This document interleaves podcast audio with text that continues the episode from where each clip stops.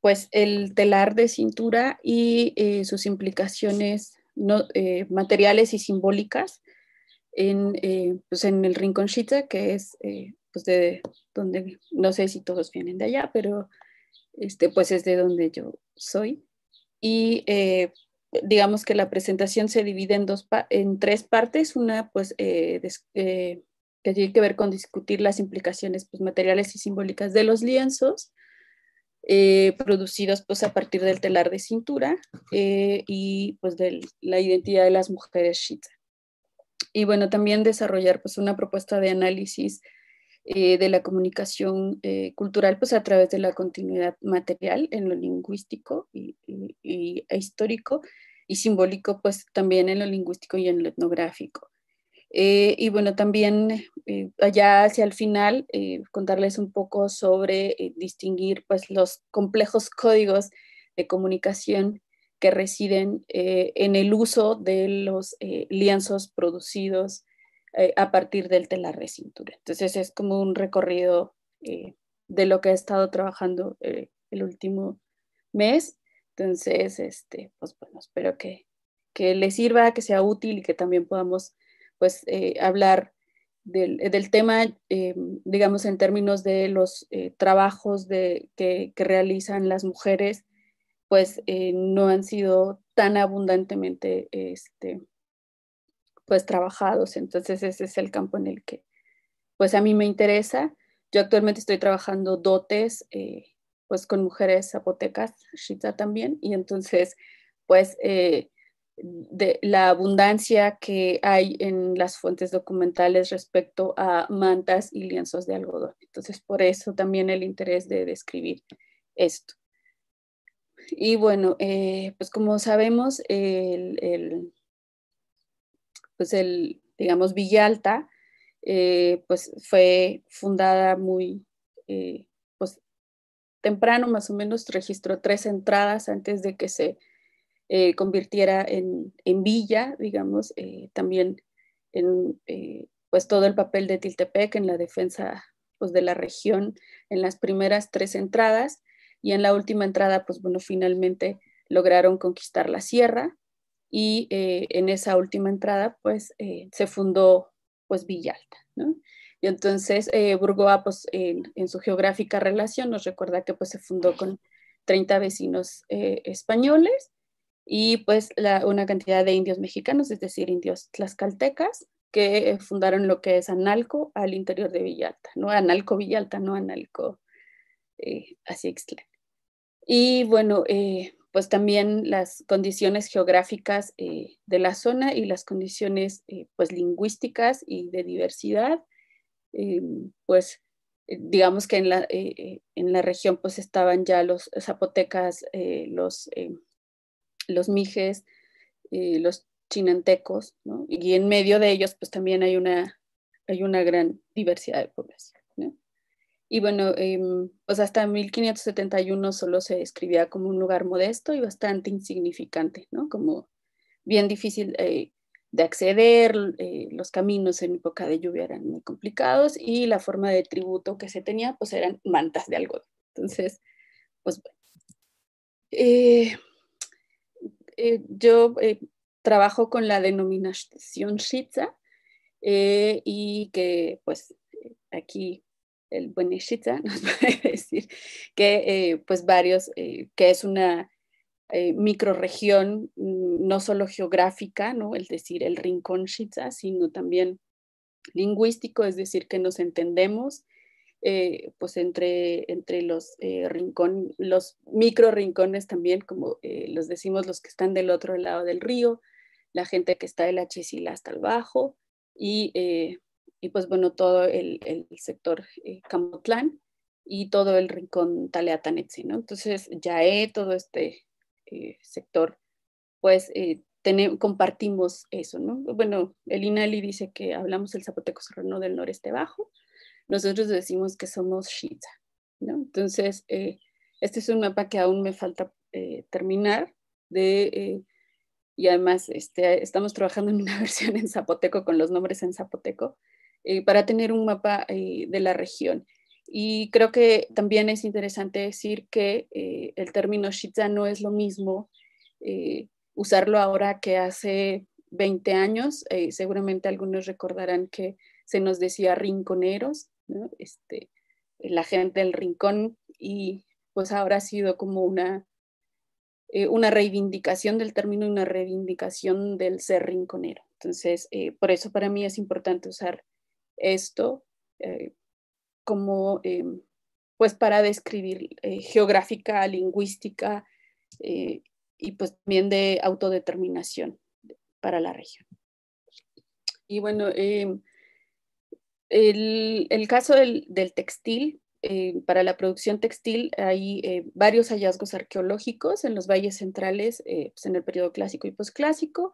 En varios entierros se han encontrado malacates, este, machetes, ¿no? Como eh, pues también en la tumba 7 hay una serie de artefactos este, pues de esta naturaleza y los entierros en la mayoría de ellos, lo que dicen los autores es que eh, son básicamente entierros femeninos en donde se encuentran este tipo de artefactos que tienen que ver con la producción del telar. Y bueno, también en las fuentes del centro de México, pues hay un importante, eh, pues también trabajo del telar, esta es una actividad prehispánica, y pues bueno, también aparece en, los registros, ¿no? En los registros tempranos. Y eh, también se habla de, bueno, hay una gran discusión sobre las diosas del textil, este, aún no está como tan claro, sin embargo, varias ah, advocaciones pues tienen este componente del textil. Volvemos otra vez al tema femenino, ¿no? Y para el caso zapoteco, yo empleo en este caso el vocabulario en lengua zapoteca de Fray Juan de Córdoba de 1578, quien eh, afortunadamente para nosotros y nosotras pues registra eh, múltiples vocablos asociados al textil. Y eh, bueno, en, la imagen que ustedes tienen en pantalla es un telar de cintura. Para quienes no lo conocen, yo creo que todos lo hemos visto alguna vez. Y bueno, ustedes van a encontrar a un lado el español y al otro lado zapoteco. Este es un dibujo que me facilitó eh, Nicholas Johnson hace ya bastante tiempo. Y bueno, eh, a, esta imagen pues le faltan algunos, algunos este, bueno, pulir un poco más en términos de me faltan algunos términos, digamos, por organización en diseño para agregar. Por ejemplo, el, el ¿no? Este, eh, que no es un, no es, eh, el dubisil no es necesariamente cistle, es un, es un hilo mucho más fino que eh, se le llamó hilo de pita, que también es de isle, pero el acabado es mucho más fino que incluso se podían tejer. Y entonces tenemos esta estructura que es el yagiel, que es donde se sujeta pues la cuerda para colocar el, el, telar, montar el, el telar. Y eh, pues en esta parte tenemos el mecapal, que es el que se sujeta a la cintura. Entonces es, de un lado hay un palo y del otro lado pues está la mujer, eh, generalmente, este, que está realizando el, telar de cintura. Entonces podemos ver que eh, este telar tiene los nombres en zapoteco, está bastante pues conservado y vivo y tiene que ver pues con el uso que se le da a, o sea, todos estos instrumentos. Y em, a diferencia, por ejemplo, eh, que he estado trabajando las últimas semanas también joyería y temas de piedras preciosas, eh, en, el caso nuestro, para el zapoteco shita, usamos muchos préstamos, ¿no? Y en el caso del telar es muy particular que se conserven, pues la mayor parte eh, de los términos, de los nombres, se usan muy, muy pocos préstamos de, este, del español, pues, de hecho casi no, este, para, el, eh, para el telar eh, de cintura. Entonces, eh, mm, La materialidad, pues también encontré información muy interesante. el, la madera que se usa para realizar el telar de cintura, pues generalmente es el yazuga, que es de pues, encino de Oaxaca, y algunos en los últimos tiempos podemos encontrar telares eh, o instrumentos de telar muchos más sencillos que son en Yayur, que es vino chapense, bueno, vino chapense, y em, digamos como ya no, antes la gente, pues yo recuerdo que para mi abuela, el, telar de mi abuela, pues se trabajó, mi abuelo reparó y realizó algunos de los, este, de sus instrumentos y eh, pues él lo hizo pues manualmente, sin embargo, eh, también en el último tiempo es mucho más fácil solicitar este tipo de materiales a un carpintero. La única pieza eh, dentro del telar que tiene que provenir de otro árbol, que es el yagidi, es el bza, que pues al ser un, digamos, un, tipo de madera que es hueca, pues eh, eh, se puede pasar el hilo y entonces pues tener el, es mucho más, eh, pasar el hilo, digo, es mucho más ligero para el momento que cuando se sujeta en el telar, ¿no? Entonces es, y no es pesado, recordemos también que pues es, es un material, es un tipo de estructura que requiere cierto tipo de fuerza y, y como de echarse para atrás cada cierto tiempo, que eh, tener elementos pues ligeros contribuye a que el trabajo sea mucho más productivo y mucho más sencillo. Eh, el isle, ya les decía que es el duisil para sujetar pues los hilos y eh, el algodón generalmente, digamos, ahora ya se hace seda y se usan otros materiales, sin embargo, este, la preferencia sigue siendo el algodón. De hecho, también están usando ahora hilos ah, pues, artificiales, este, ¿cómo se dice? Pues textiles, eh, pues eh, artificiales, se me olvidó la palabra, pero que eh, sin embargo, digamos que en el caso de la región en donde ya se ha vuelto ahora justo el pueblo pionero en, en, este tipo de telares, pues la preferencia continúa siendo por el algodón.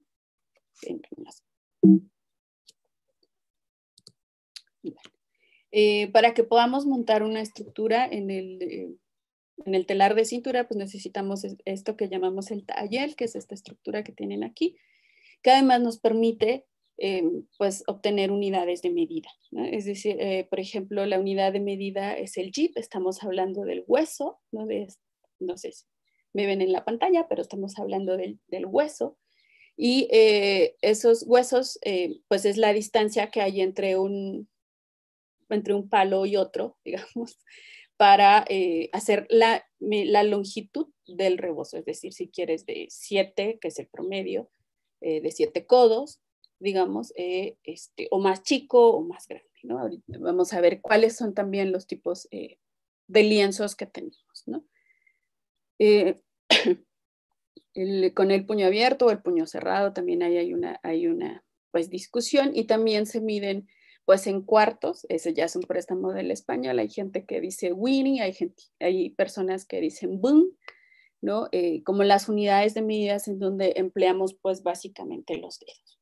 Entonces, eh, ese es el tipo de medida que se asocia al rebozo. Entonces, al rebozo, perdón, al telar de cintura. Entonces tenemos una estructura que se fabrica en la región, tenemos una unidad de medida que está basada en torno al cuerpo, entonces hasta el momento pues no necesitamos muchas cosas de fuera, lo cual, puede, lo cual pudo garantizar supervivencia pues hasta la actualidad.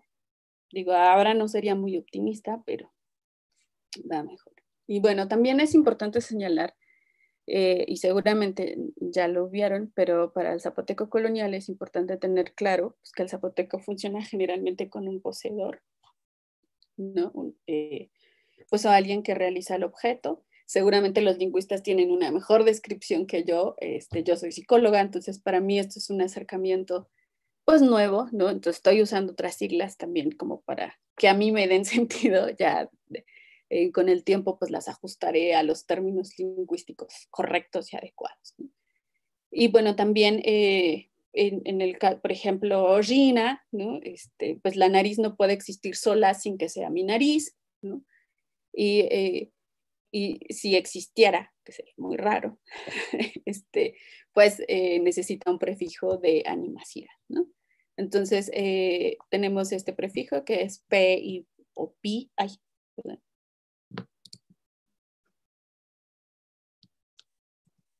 eh, P o pi, que es el que usamos ahora como B, como B o B, ¿no? como aire. Y eh, entonces, si los objetos no son poseídos, pues son animados. ¿no? Este, y bueno, en el análisis yo estoy empleando los que son los sustantivos, los que son los habituales, los que son los completivos, lo que es un estativo. Y bueno, ya eh, también varios lingüistas eh, pues nos han explicado que el zapoteco no funciona como en el español de pasado, presente y futuro, sino este, pues es, son completivos, son habituales, ¿no? o es algo que es permanente. Entonces, pues nada más para ponernos en contexto. Y bueno, en el caso de la terminología del Eh, del Yagiel, eh, yo eh, desarrollé este cuadro, este es, este es el estilo de cuadros que les estoy proponiendo, pues es la búsqueda de la palabra, el léxico en zapoteco, mi intento de atestación y pues cómo es en el zapoteco actual. Entonces tenemos, por ejemplo, que el Yagiel, que es este, de lo que estamos hablando, del telar de cintura, para eh, oh, aquí tengo la bueno, para, para Córdoba era Jack Shikela. Y si se fijan, el cambio ha sido muy mínimo. Seguramente, eh, mm, no sé si eh, Ray nos puede decir, ellos seguramente dicen, todavía dicen Yaga, nosotros decimos Jack, y, y seguro han de decir como Yela o algo así, Ray. Sí, perdón, eh, para nosotros eh, es Yaga. Ajá. Y Yela, Yaga, Yaga Yela. Yaga Yela, ok, sí, exacto. En el caso de Tanetse, eh, yo hablo el zapoteco de Tanetse, entonces le quitamos generalmente, algunas veces, no siempre, las últimas vocales y generalmente es la A. Entonces, este, yo, esto es lo que, lo que ustedes encuentran en este lado, que es la versión de Tanetse. Y entonces tenemos aquí, en el caso de Córdoba, pues solo eh, hemos perdido la A. Y en el caso de, Ray, pues no ha perdido nada. Solo la, la que por, por, por Y, ¿no? O Giel. Eh, también depende mucho de, cómo se pronuncia. Entonces, eh, lo que nos permite observar en el caso del zapoteco colonial con el zapoteco actual es que muchas palabras aún se conservan y también cómo estas han evolucionado.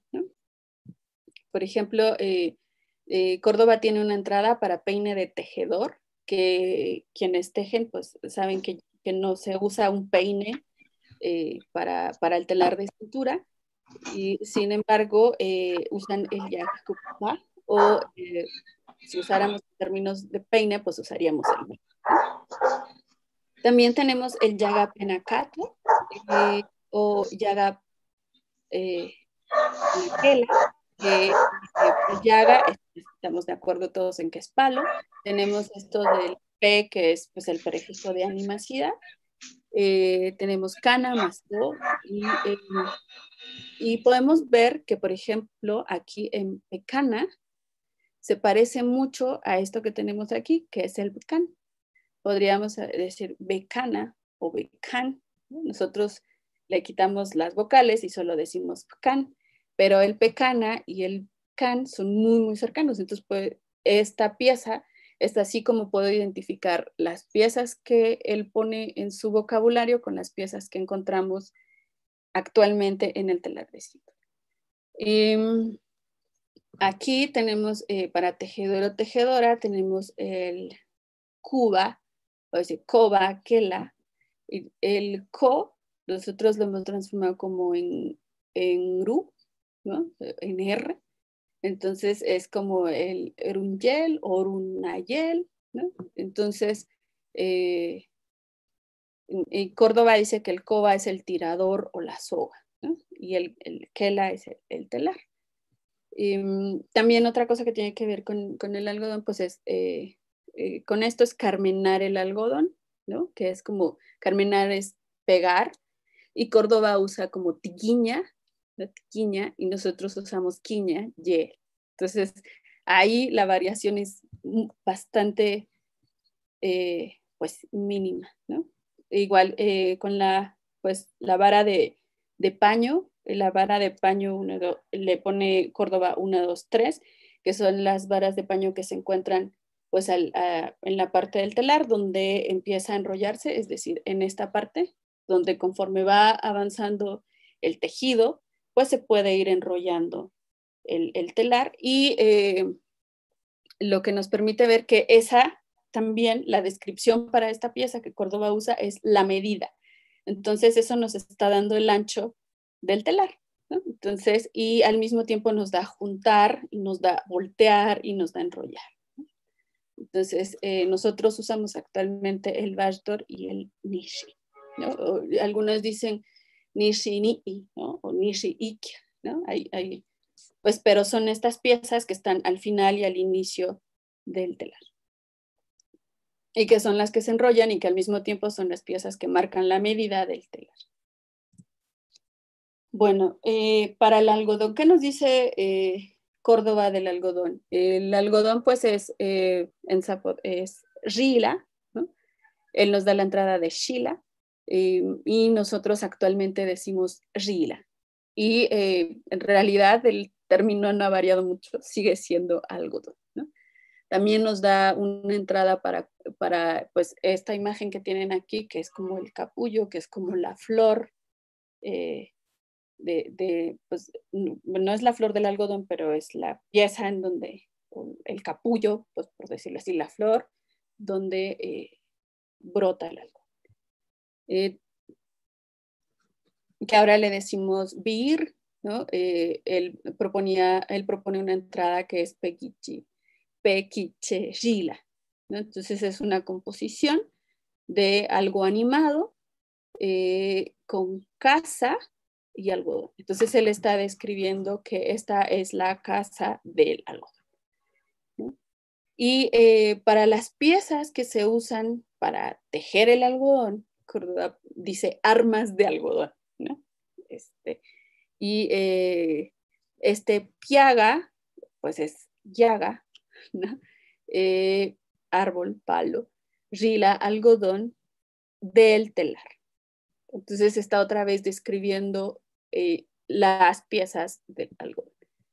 Mm, también nos ofrece afortunadamente el término de tupir lienzo eh, o el paño al tejer y él dice que es tipipia y si hay varios hablantes de zapoteco aquí van a encontrar que nosotros eh, actualmente usamos bibia, este ti y aquí el, ¿no? el bibia, ay, el bibia se mantiene. Aquí es la P por la B, pero es exactamente P. La P cambia a B según un montón de lingüistas zapotequistas que son muchos más expertos que yo en este sentido. Y eh, Manta generalmente, eh, porque además ofrece muchísimas entradas, ¿no? tenemos la ATI y la ATI. Y pues en general es ropa y paño y manta. Y nosotros actualmente también usamos una palabra que es lari. Entonces, eh, el, ti por el ri, y aquí nada más cambia porque en la, en la convención ortográfica que yo uso, pues le pongo la H, pero si fuera sin H, en realidad el único cambio sería la R, la R por la T. ¿no? Sería lati, lari, se mantiene. Eh, la manta como eh, las que se cubren los indios, él dice la dice latiti. Eh, yo encontré que actualmente usamos el lari Entonces, eh, si se fijan, es muy interesante que en, el caso del algodón y en el caso del telar, los términos se mantienen. Es como la variación, pues, son los cambios lingüísticos esperados, dijeran los lingüistas, pero eh, pues se mantiene, ¿no? O sea, el uso del el término no cuesta tanto trabajo encontrar, eh, ir del presente al pasado del pasado al presente, porque pues son bastante semejantes los vocablos. Y bueno, para el caso de eh, Lari también tenemos otros tipos de, de, mantas que también nos permiten eh, pues saber qué tipo de mantas habían en 1570.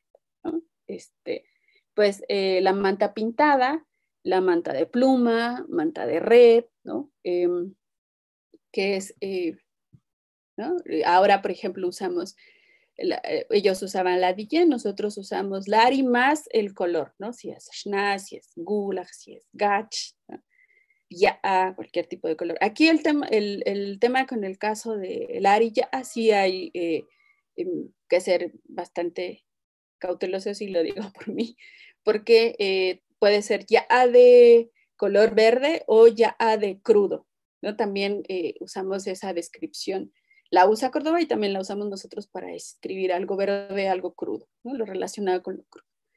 Eh, también había mantas de plumas, sabemos que el arte plumario pues en Mesoamérica era pues bastante exitoso y bastante pues importante también. Entonces eh, había eh, algo que le llamaban latitopi, si lo usáramos ahora, seguramente sería la dubi.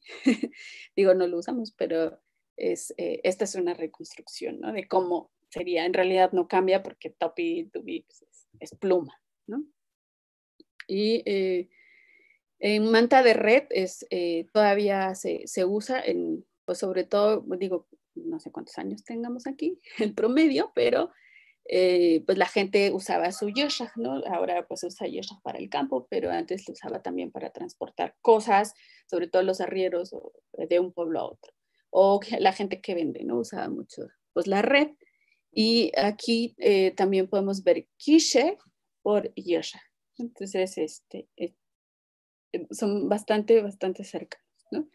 Y algo que se sigue haciendo eh, aquí, pues no solo es la, como la palabra, sino en este sentido es que para que se pueda trabajar, pues el, digamos, las fibras en el convertirse en una manta, pues necesitamos engrudar el lienzo. Y engrudar, pues se usa cal, ¿no?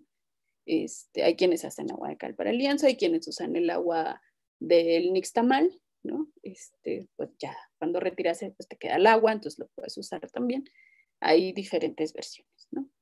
Y eh, actualmente, pues aquí sí hay un cambio que es el arillo usui, ¿no? Y es lo que le da como la estructura firme al lienzo, como lo pone rígido.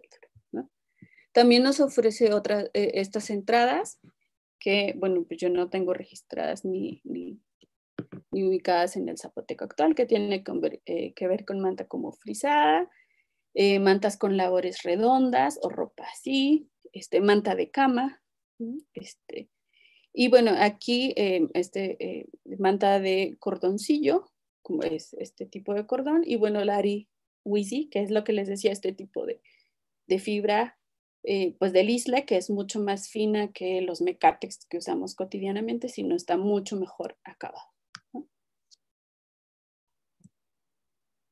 Bueno, ¿qué tipos eh, de, telares tenemos actualmente en el sector Shita? Pues tenemos eh, un, un, tipo de telar que se llamaba Ulen, no sé si alguien aquí lo ubica, lo conoce, pero al menos en, en, el caso, mío, digamos, mi abuela que fue, eh, y, y, por eso me acerqué al tema, este, solo hizo uno en toda su vida. Entonces es un tipo de telar que es como mantel, que es bastante grande y que eh, ya no hay, bueno, yo al menos me ha comentado de ejemplos disponibles, parece que hay un ejemplar en Talea y eh, mi abuela recuerda que ella tenía uno, bueno, mi mamá recuerda que mi abuela tenía uno, pero fuera de eso, pues no hay eh, referencias del Ulen, que es este telar muy grande que se podía hacer con el telar de cintura. Tenemos también otro tipo de telar que es el tipo colch, que es como colcha, em, que es un tipo también de mantel eh, eh, y que por semejanza en tamaño y en tipo de tejido de, de, amarrado, pues se usa colch zapotequizado. ¿no? El, el arigil eh, pues aún se realiza. Es, eh, por ejemplo, aquí tenemos el tejido tipo colch, que es eh, como, al, digamos, podemos ubicar que se aprieta y luego se suelta y luego se vuelve a apretar, así como, como estructura de bordes. ¿no? El, el arigil en teoría debería tener mucho menos bordes porque es un material mucho más liso. digamos, pueden notar ustedes la diferencia entre este y este telar.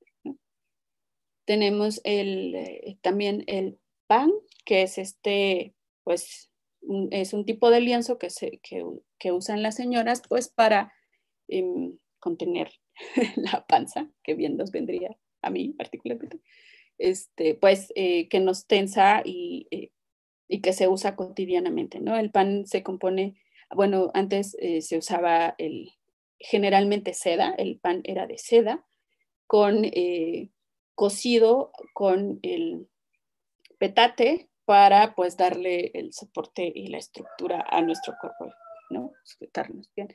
la seda se usaba para, solo para el pan, ¿no? Para el ceñidor. Pues.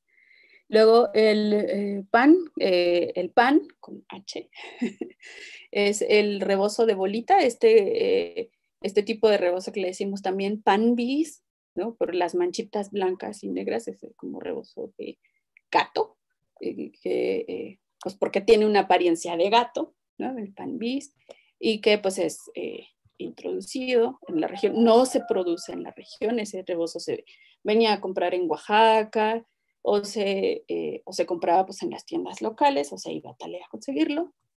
Este, y em, mm, también me contaron que este tipo de rebozos pues se estrenaban generalmente en Semana Santa y también es la oportunidad de ver toda la gama de rebozos eh, que las señoras tienen, pues, eh, sobre todo en Semana Santa, ¿no? con el Santo Entierro, ver todo es, cuando es esta procesión, ver todos los rebozos eh, negros que hay en la región, ¿no? Y no solo se ve también en la sierra, también se ve en el valle y se ve en otras regiones,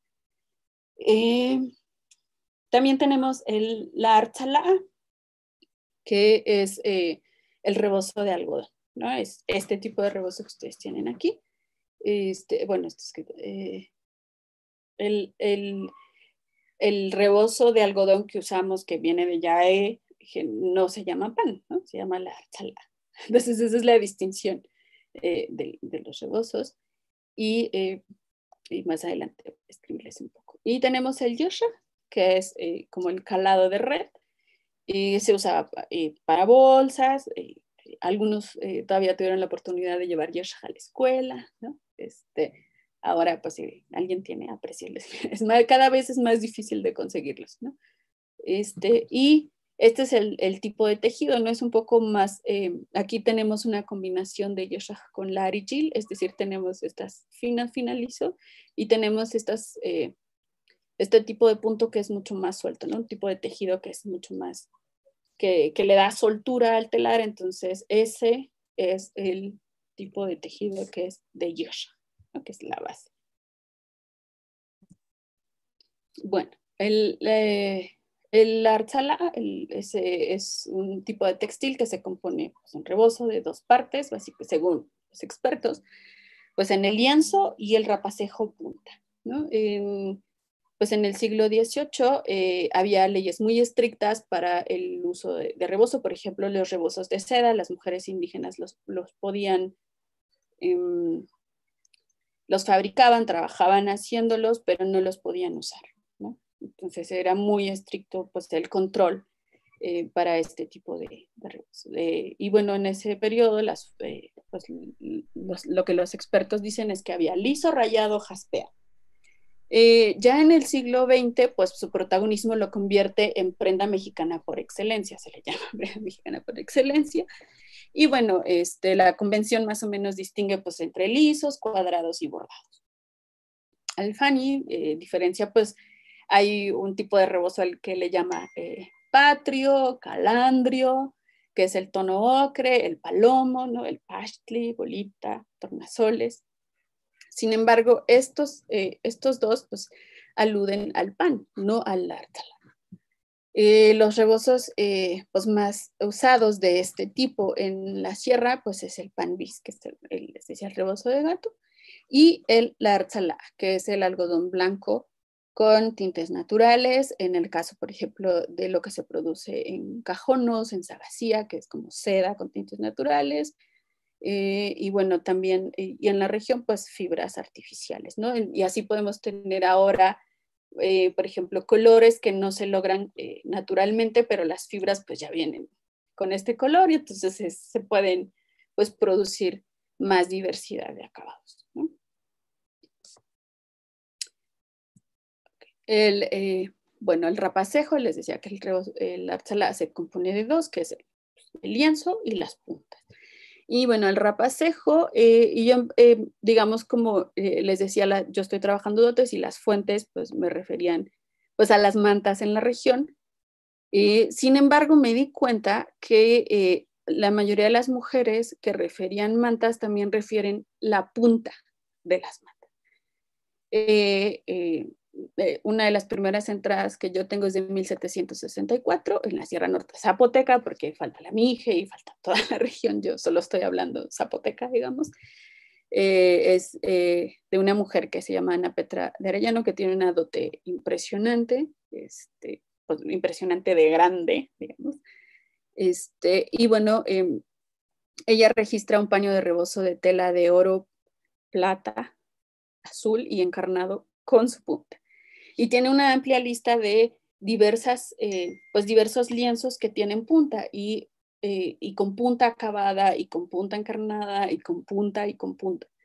Y entonces eh, me puse pues a investigar y, ya, pues más, a conocer un poco más sobre por qué es importante distinguir los lienzos con punta de los lienzos sin punta, de las mantas con punta, ¿no? Y además el precio para las, los, los lienzos con punta es mucho más elevado que para las mantas simples. Entonces, eh, habla de que el trabajo de las puntas pues era importante, ¿no?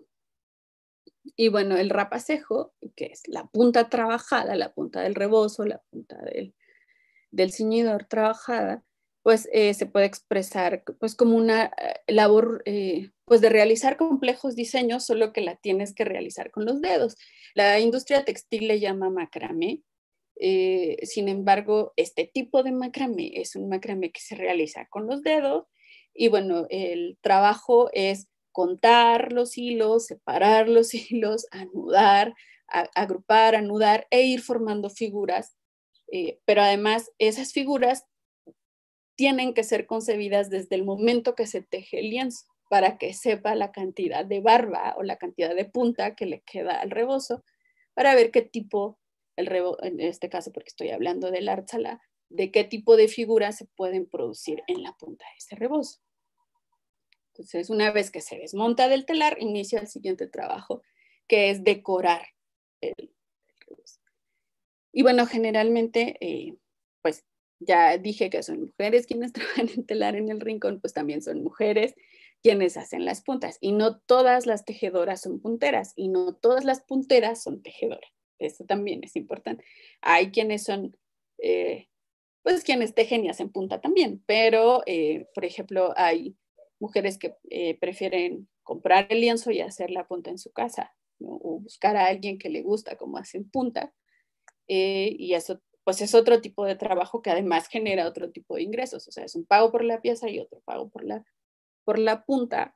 O, pues en el caso de la venta actual del de, las, de, las piezas, pues ya vienen con la punta y tú eliges pues el diseño que te gusta y el tipo de punta que te gusta y lo compras, ¿no? Ya no hay una distinción de quiero este lienzo y quiero este tipo de puntas, por ejemplo, ya no es tan, exquisita la, la, pues la petición de quien compra.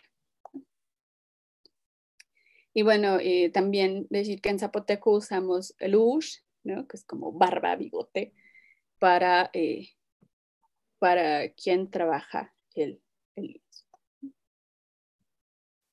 Bueno, em, ¿cuáles son las dos formas que eh, yo encontré que se trabajan eh, las barbas de, los lienzos? Bueno, esta es mi mamá haciendo la punta del rebozo y eh, ella aprendió afortunadamente las dos formas, sin duda le va mejor con esta, que es la de sujetar el lienzo en la cintura. Para eso también nos sirve el cinidor, ¿no? Lo atoras dentro del cinidor y entonces empiezas a hacer eh, los nudos y el tejido con los dedos de la figura que vas a mostrar. O bien, este, em, pues de frente la gente coloca el lienzo con las, con las barbas al frente, que es esta imagen que tienen aquí, y le ponen contrapeso para que al momento de tensar, pues el rebozo no, no se venga y no quede disparejo. ¿no? Y bueno, yo busqué también esta terminología con Córdoba y pues tenemos barba, y él dice que es loyo, y nosotros decimos lur, o sea, muy cerca, vamos, muy, muy cerca. Este, el cabo de hilo, la punta, digamos, el laoni, ¿no? Louni o loudu, louni, es, también es muy, muy, muy cerca. La hebra de hilo o seda, o todo así, lo yito, nosotros solo decimos du. No sé si alguno de ustedes que hable zapoteco usen algo parecido a Córdoba. Si alguien lo tiene, sería maravilloso que la compartiera. Y eh, el hilo torcido, eh, du eh, toyaque, que se acerca mucho al yekia, ¿no? que es como girar, pero también nosotros usamos actualmente el yala como naya, yal de, de, torcido. ¿no? Entonces, este, pues, eh, sin embargo, la, digamos, eh, lo que Córdoba ofrece también se usa actualmente. ¿no? Entonces, es muy, muy, muy continuo, o sea, se, nota la permanencia del, del vocablo. Y bueno, hablando de los rapacejos, eh, los rapacejos hay una más de 20 eh, posibles combinaciones de hacer puntas. Este, y bueno, estas eh, varias, la mayoría también de las puntas tienen su nombre en zapoteco, lo cual habla de, no es que, que si fue una introducción, fue una introducción muy temprana, pero o que de por sí se trabajaba en la región. Y entonces tenemos, por ejemplo, el Que es este como tipo de flor jazmín, ¿no? Eh, la punta da la sensación de que es una flor. Eh, tenemos el tapa, tenemos la escama, eh, bueno, en la zona run le dicen escama, este, en la zona shita le decimos B, ¿no? que es, da la sensación, cuando le hace suma la imagen a esta, puedes ver que eh, se forma una especie de, donde los hilos se juntan, se forma una especie de gusano y parecen una mariposa con las alas abiertas. Entonces, por eso se llama punta de mariposa. Y esta eh, punta de mariposa pues requiere que eh, se deje una gran cantidad de punta para que el hilo pueda atravesar la punta y al final parece una pieza muy pequeña, pero una punta muy pequeña, pero en realidad requiere mucho hilo para poder pues realizarse. Em, también está el araña, está un tipo de punta que eh, recuerda cómo se teje el, fondo de las canastas de carrizo, de, y estas canastas eh, que se producen en los rum también, de bejuco, que tienen un tipo de tejido muy particular. También hay ese tipo de tejido en las puntas de los rebozos, ¿no? También está petatillo, y bueno, a partir de ese tipo de puntas también se van combinando en triángulos, también hay una cosa que llaman punta española, ¿no? Hay todo un trabajo eh, no solo del, cuerpo del, del arzala, sino también en la punta. Entonces, eh, pues la gente que tiene este conocimiento es mucho más cuidadosa en escoger eh, su rebozo para que todo pueda ir combinado, ¿no? Se vuelve mucho más complejo el, el telar de cintura. Y, y bueno, bueno, estas fotos son ah, de Alma Hernández y, y, para todo esto me ayudó la señora Paula Escona y este, pues Eva López. Y bueno, las fotos que ustedes eh, hay. También hay muy poco trabajo eh, para documentar todos los tipos de puntas en, pues en general, ¿no? los tipos de puntas de los textiles. Este, hay un par de tesis que, que pude consultar y sin embargo, este es un, es un, pues en el caso de, eh, del sector Shita y en el caso de la Sierra Norte en general, podríamos trabajar un catálogo de puntas, por ejemplo, un catálogo de rapacejos. Eh, de ahora me dijeron que existe una nueva punta que se llama Bucuzeda o Bucuzed, que es este perro flojo, ¿no? este, que es una punta más sencilla. Entonces también hay procesos pues de innovación en cuanto a las puntas, a los rapaces. Bueno, yo eh, ya describí un poco la parte material de cómo se va eh, pues elaborando el telar de cintura y cómo se va obteniendo una pieza acabada. Sin embargo, eh, también yo planteé como pensar, ya que tengo un rebozo, ¿no? ¿qué significa? O sea, ¿para qué lo tengo? ¿Qué representa? Simbólicamente tiene algún discurso en sí mismo o no, o solo es una pieza que, eh, que uso para ir a misa, dirían algunos, no, no necesariamente. Y, eh, pero para entender el uso simbólico del rebozo, eh, me di cuenta que tenía que entrecruzarse con el cabello y que el cabello es muy importante para establecer diferencias entre el A y el rebozo, es decir, en sí mismos son un sistema de comunicación y les eh, voy a intentar explicar eh, por qué digo esto y tiene que ver, eh, por ejemplo, cabello, actualmente no somos de, decirnos guita, ¿no? Guita hija, hay que especificar porque pues también el albur zapotecochita pues es bastante bueno y la gente puede especificar otro tipo de pelos, ¿no? Entonces, especifiquemos que estamos hablando del cabello. Em, como guita, guita, ¿no? Eh, vemos que la, que la Q, la U, pues solo la sustituye por la G, ¿no? Y cha por el cha. Entonces, en realidad es muy, muy cerca, ¿no? El, listón eh, también es importante, digamos, en el tema del hacer la trenza, no es como ahora que usamos una liga o algo así, en la mayor parte de las señoras, eh, pues en la mayor parte del rinconcita aún usa listones y bueno, eh, afortunadamente también Córdoba ofrece una entrada con listón o trenza, así, trenza. Y eh, nosotros usamos, o mi abuela decía vegadú, ¿no? este, amarraílo, ¿no? Porque además em, la importancia de traer el cabello recogido pues era más fuerte que ahora. Ahora traemos fleco y traemos el cabello suelto gran parte del tiempo, eh, o las más jóvenes más, ¿no? Pero eh, las señoras antes se desesperaban mucho cuando la gente andaba con el cabello suelto. Las mujeres andábamos con el cabello suelto. Al menos a mí todavía me tocó el control de trenzar el cabello, ¿no? Este, y bueno, para trenza, eh, o sea, y, y hay quien dice que es run, este, como shun, como shun, pero nosotros em, pues he encontrado que la mayoría dice mech, ¿no? Como mecha, ¿no? Es una mecha, ven mech, ¿no? Entonces eh, usamos préstamos de, eh, de, la trenza, sin embargo, pues eh, Córdoba nos ofrece una posibilidad.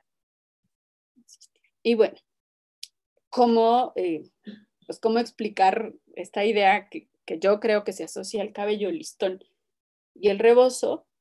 Pues ella es Fer, este, hizo el favor de, usar para la foto. En tiempos de COVID es más difícil tener este, pues, imágenes reales. Tengo algunas, pero ya saben los permisos de autorización y todo eso. Entonces decidí usar las que sí puedo usar con, con autorización para mí, no necesariamente para, para otros, no sé. Hay implicaciones legales, pero bueno, este, la mamá de Fer eh, autorizó que pudiese usar la foto y eh, bueno, ¿cómo eh, distinguimos el uso de un rebozo en una niña? Por supuesto que es un rebozo. Eh, tendría que ser un rebozo pues, de algodón de, de, la sierra, que es mucho más apretado, de un tamaño menor, de un tamaño para niña. Y generalmente las trenzas inician a esta altura, es decir, inician en esta parte y se van hasta la se combina con un listón sencillo y el rebozo se anuda de tal manera que atraviesa debajo de la trenza. Y esto pues para que eh, los pelitos pues no salgan y también funciona mucho para pues el trabajo en milpa o el trabajo en el, en el cafetal, pues para quienes fuimos niños eh, en zona cafetalera, que es la mayor parte del rinconcita, pues es, los jalones no nos vienen muy bien. Entonces este tipo de Em, pues es el, lo que distingue a una niña, ¿no? La forma en eh, la que las mamás o abuelas peinaban a las hijas, ¿no? Y bueno, eh, eh, también me di a la tarea de buscar que, cómo describe Córdoba a un niño o una niña. dice niño o niña, se dice pini Nosotros decimos bidó o bidau, dependiendo pues, de qué lado del río Cajones estás, de este, perdón, de qué lado del río estás. Y pues Este, eh, señora, muchacha o niña, también tiene como, este se parece un poco más, ¿no? Bedao, patao, shunashi, que ahora shunashi nosotros usamos pues para la Virgen. Ignórenme. Este, y bueno, las muchachas, es decir, muchacha no casada, este, pues la forma de, eh, hay más o menos entre seis y siete formas de portar el rebozo. Estas solo son dos de ellas. A veces se porta el rebozo atravesado y eh, a veces este, no tiene que cruzarse atrás, solo tiene que cruzarse enfrente. A veces se cruzan los brazos, ¿no? Son siete formas de portarlo. Estas solo son dos de ellas y que es portarlo al hombro de un solo lado. Este, eh, y en ese, ya ahora las jóvenes pues no las vemos ni siquiera cargando un rebozo, muy pocas eh, cargan rebozo. Sin embargo, la forma de portarlo también nos daba el indicativo de si, eh, por ejemplo, eh, si era soltera o casada, sin importar pues eh, la apariencia del rostro de si se veía muy niña o muy mayor, ¿no? es importante. Y también comparé si esta, si esta categorización pues ya estaba aquí, o, se implantó con el periodo colonial, ¿no? O sea, como todo es un proceso de apropiación. Eh, y bueno, Córdoba también nos ofrece pues, esto de señora, muchacha, niña, como Tao Shonashi, que ya lo había mencionado, y eh, eh, chapacola o coconigola, ¿no? Ni, gola, pues de mujer, hembra, y ¿no? Así, hay como eh, nosotros usamos actualmente como el engulraban o engulkuibi, ¿no? que son los términos que usamos para describir a una mujer joven. Y eh, bueno, también nos ofrece una entrada que es como sho beto. Las casadas este, también tienen una forma eh, muy particular y aquí ya son menos, son como cinco formas de portar el rebozo, este, como siete, cinco, siete formas eh, de portar el rebozo y eh, bueno, que es eh, que se cruza al frente, pero las puntas, es decir, el rapacejo, cuelga. Y recordemos que la parte que luce el rebozo, generalmente la parte que se expone y que se luce y que se coloca en las piernas o se coloca, en este caso en la parte de atrás, es el rapacejo. Entonces, luce la pieza, pero lucen las puntas. Entonces, también y la diferencia es que, eh, eh, pues, el, yo tengo aquí un rebozo de seda negro, sin embargo, los rebozos de seda eh, marcaban la transición de una muchacha a una mujer, al estado de casada. Entonces, el día de la boda, pues recibían en obsequio un rebozo de seda negro. Y, con, y, y con eso, pues se marca como un, un estatus distinto. Y la última señora que se casó en Tanetse, me dicen que fue como en los, en los 50, 60, este, y que llevaba su rebozo de seda y solo se veía la parte de los ojos, no se cubría todo, el rostro era un vestido sencillo de la región con el rebozo cubierto totalmente y entonces era importante que fuera un rebozo ancho y largo y pues algunas eh, no tenían necesariamente de seda, sino era negro, eh, digo, este, de algodón, igual, pero en este color negro con puntitas el pan bis, que, eh, pues que además funciona para cargar a los hijos. Y bueno, en este caso yo como soy fan de la comida, ejemplifiqué pues también una cosa que es bastante común en la sierra, que es cuando vamos a las fiestas o íbamos a las fiestas antes del COVID, pues era llevar nuestro las, ¿no? Que es en una función que tiene el rebozo, ¿no? De esconder la comida que nos trajimos de la fiesta, también se usa pues para cruzado para cargar a los hijos, este, y ese es un rebozo mucho, mucho más, más largo. Este, y bueno, me, eh, busqué también, a partir de esta organización que yo tengo en Córdoba, si había entradas para pues mujer casada y, ah, me ofrece pues casa a mujer, que es este, y, pues no sé, una persona, mujer, ¿no? Y, y em, lechela, y, ah, perdón, aquí me salté que es em,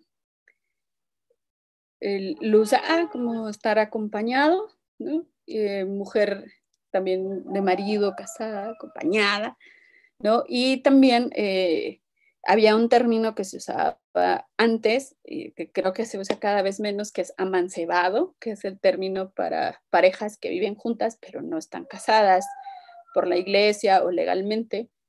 Y eh, bueno, eh, Córdoba se explaya con un montón de términos para amancebados y eh, nosotros actualmente pues usamos como combinado, es Ingul Casad, Ingul Suebuniquien, o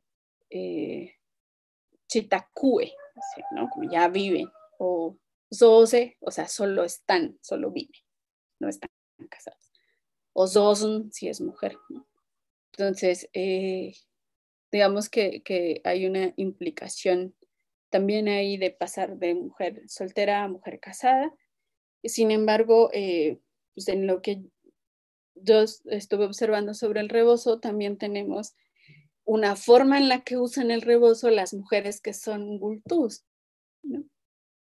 que es, o sea, las mujeres no viudas, son, bueno, al fin, a veces sí, pero eh, generalmente son mujeres que no se casaron y que permanecieron solas, es decir, pues les dicen mujeres solas, este, y que son muy mayores, tal vez, algunas, otras no, pero nunca se casaron, no tuvieron marido.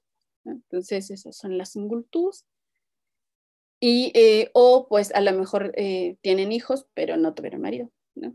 Entonces, este, por ejemplo, ah, me llama la atención que Córdoba ofrece pues Penny como persona, Shitobi, y nosotros usamos tus Tobi de uno, ¿no? O sea, persona sola, persona una, es lo mismo que usamos ahora, persona sola, persona una. Y la forma de identificar también es el, eh, la forma de portar el rebozo, ¿no? Como al frente y hacia atrás.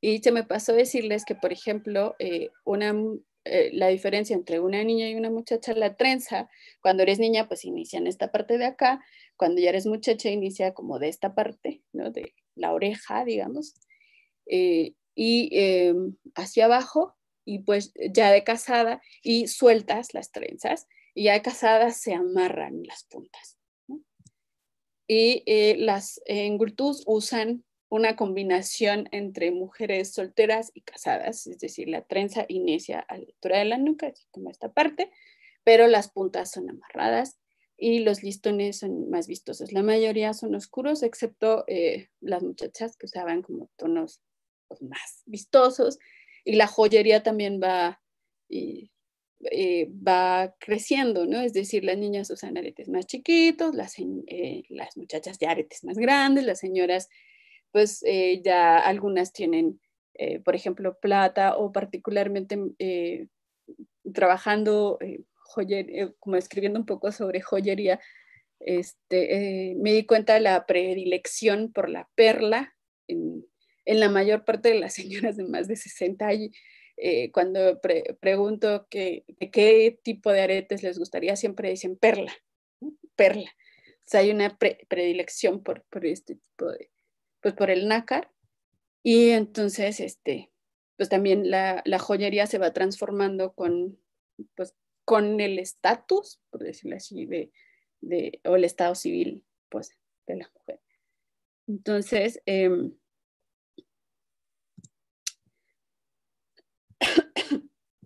Y bueno, las abuelitas en Dogul eh, también tienen múltiples formas, creo que es de las más abundantes formas que hay de usar el rebozo eh, combinado con la trenza.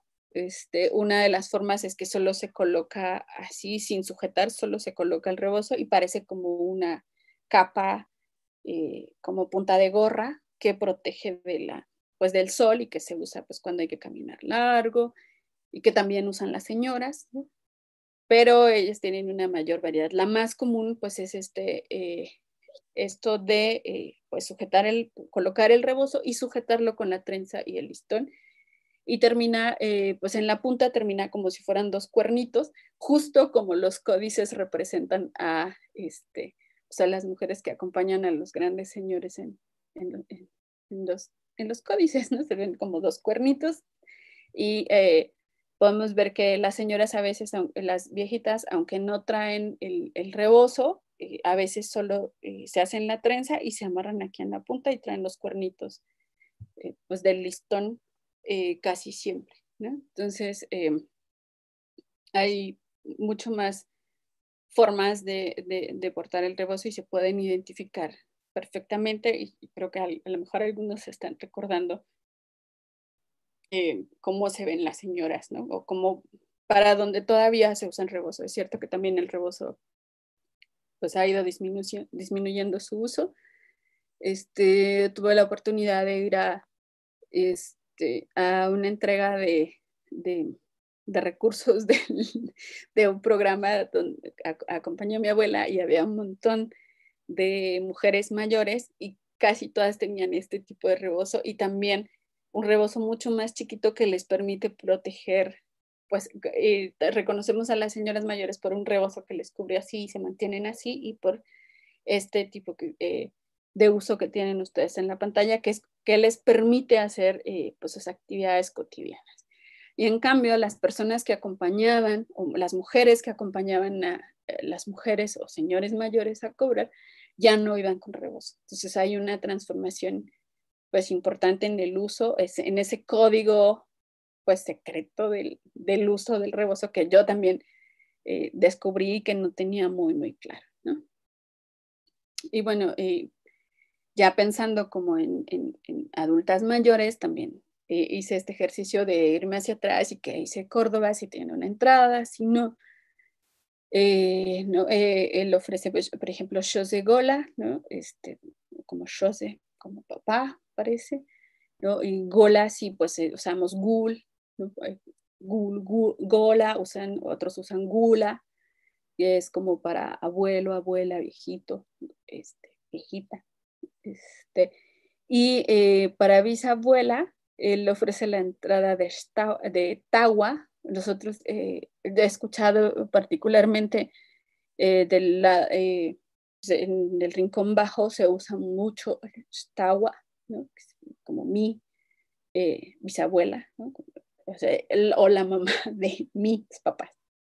Entonces, eh, eh, la, mamá de mi, abuela, perdón. Entonces, y lo seguimos usando ahora exactamente, ¿no? Tawa, tawa, tawa.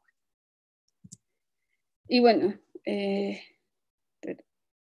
ya de, de, las reflexiones finales o que a mí me permitió como tener digo, les estoy contando un extracto de un montón de páginas respecto a, esto eh, de pensar el rebozo no solo como una cosa material, sino como una cosa simbólica, pues eh, permite observar la continuidad histórica de un vasto vocabulario asociado al altar, a la forma en la que se hace, al tipo de madera que se usa, un montón de conocimientos alrededor y al mismo tiempo em, cómo estos se han mantenido. O sea, la transformación ha sido muy poca, por ejemplo, respecto a, otros, eh, a otro tipo de instrumentos, otro tipo de artefactos, o eh, el hecho de que prefiramos usar préstamos en el caso del telar no es tan notorio, o sea, es bastante, eh, yo podría decir, como conservador. Y bueno, también me ha permitido pensar que pues, el, el lenguaje también construye el objeto, o sea, no solo el objeto construye el lenguaje, en algunas partes Córdoba eh, pues nombra el objeto y en otras describe el objeto. Entonces, y que creo que es de las cosas que también hacemos ahora. Entonces, es, es, importante cómo el objeto se construye con el lenguaje y el lenguaje construye el objeto. No sé, si me explico, pero una cosa sí, así. Y em, también pensar en los oficios, es decir, como el, el, trabajo de tejedora o de, o de puntera realizando rapacejos, pues son trabajos privativamente femeninos o fueron privativamente femeninos. Y eh, que, o sea, pasaron la conquista, se mantuvieron, pues porque además, pues las mantas alimenta eh, pues eran consideradas tributos, entonces pues era pues, una forma de pago muy valiosa. Eh, sin embargo, resulta que en estos últimos años es otro de los conocimientos que empieza a, em, pues a desaparecer lentamente, ¿no? Yo, eh, ya sé, eh, como nieta de una mujer tejedora, en mi caso es bastante evidente porque mi abuela sí hizo un esfuerzo por enseñarme a tejer, ¿no? Pero eh, yo tenía muchas tareas escolares, entonces tenía que dividirme entre, pues yo recuerdo que leía y le contaba con una mano los, los siglos y le decía aquí, y luego le decía aquí, o sea, en realidad no estaba poniendo atención. Y eh, ahora pues es más difícil porque mi abuela es mucho mayor y es mucho más difícil hacer todo un proceso de reconstrucción eh, de mi propio aprendizaje con el telar. Eh, eh, sin embargo, afortunadamente, pues bueno, pasamos en la región de que en toda la región se trabajara el telar a solo pequeñas islas en donde se trabaja el telar y, y que tenemos a Yae como el pueblo que produce telar para casi toda la región. Entonces eso también es, pues pone en riesgo me parece maravilloso, me parece perfecto y me gusta mucho, pero también me parece que el hecho de que en las comunidades dejemos de producir nuestros propios lienzos, pues también es no solo perder el conocimiento, sino también perder técnicas, técnicas y formas de hacer y pues contacto con la materialidad. Y eh, les decía, por ejemplo, el Ulen, que no hay ejemplares, o pues hay, hay en Talea y quizás en, en o en algún otro lugar, pero también al ser una pieza que ya no se fabrica, pues es una, una pieza de arte que puede ser potencialmente comprada, adquirida.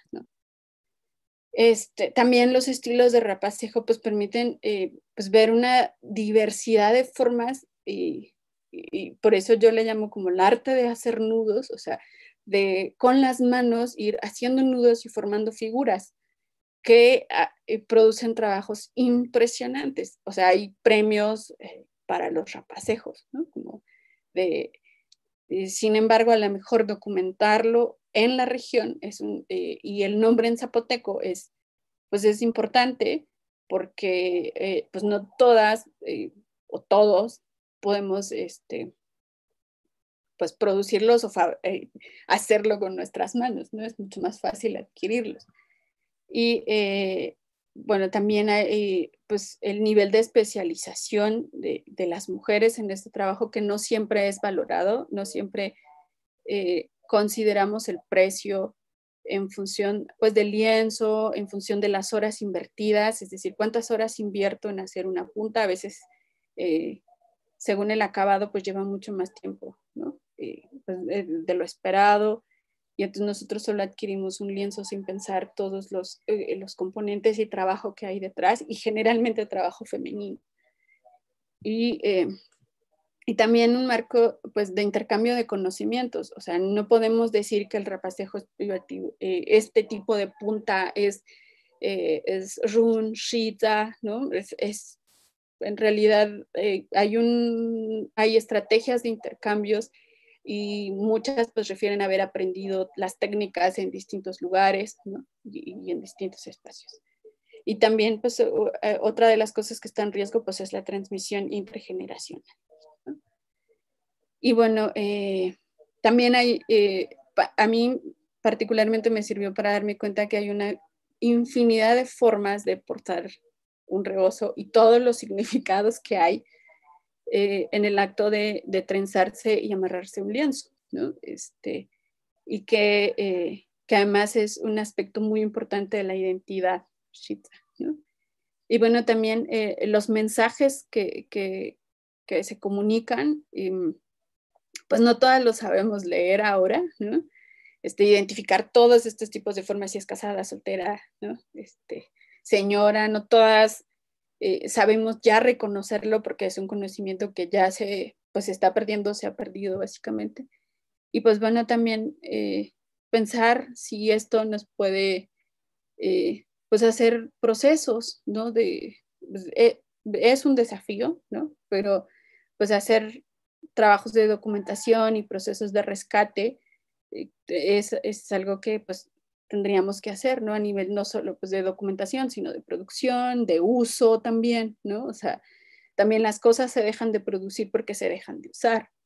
Y, eh, y pues porque también em, el acto de, de hacer telar de cintura, eh, pues también es intercambio de memoria, ¿no? Y es intercambio, pues, eh, de afecto, ¿no? Y de historias, Y, una forma también de tejer tramas entre mujeres. Relaciones entre mujeres y, eh, y básicamente, pues, reconstruir un poco la, nuestra historia como pueblo Shiza. Y pues, y muchas gracias. Pues, no sé si alguien tiene un comentario, dudas.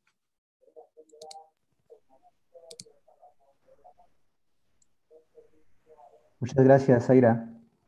Es súper interesante lo que nos has comentado.